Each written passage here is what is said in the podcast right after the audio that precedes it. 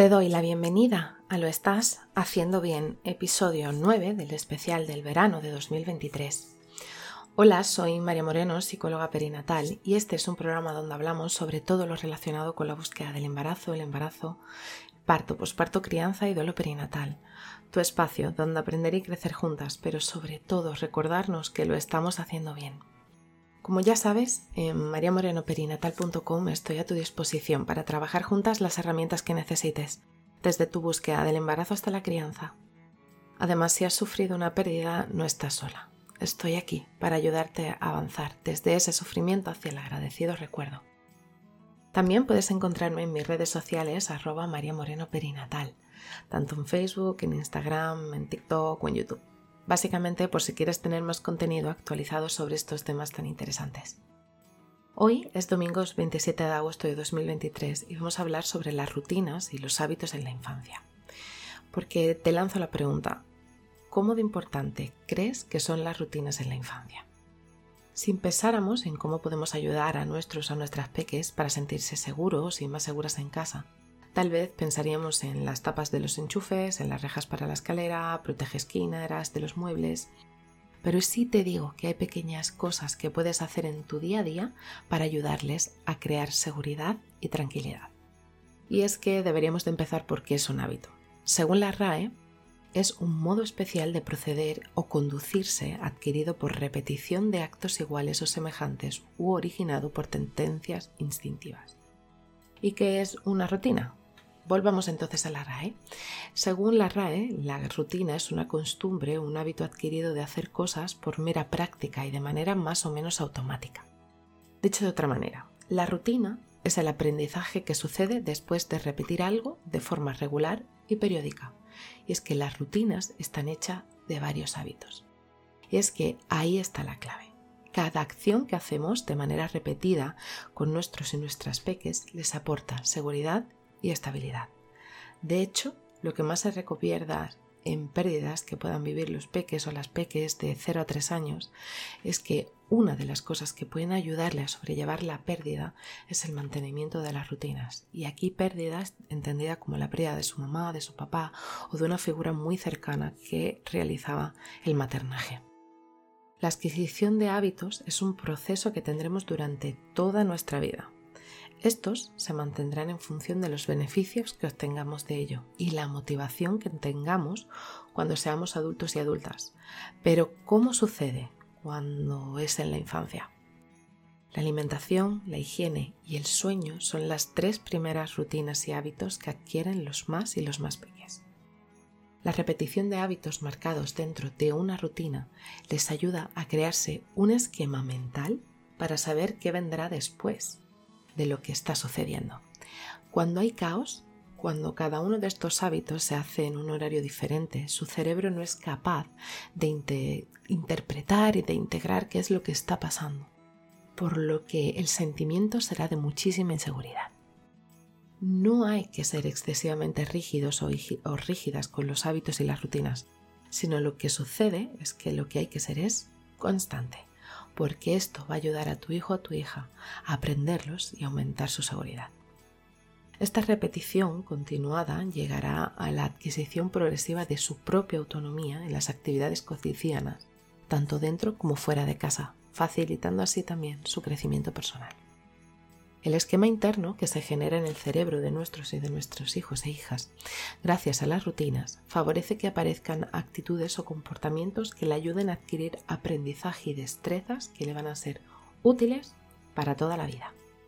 Además, que les ayudará a construir un equilibrio emocional, gracias a saber qué viene después que les proporcionará un mecanismo de vital importancia para su educación y su construcción de su propia personalidad.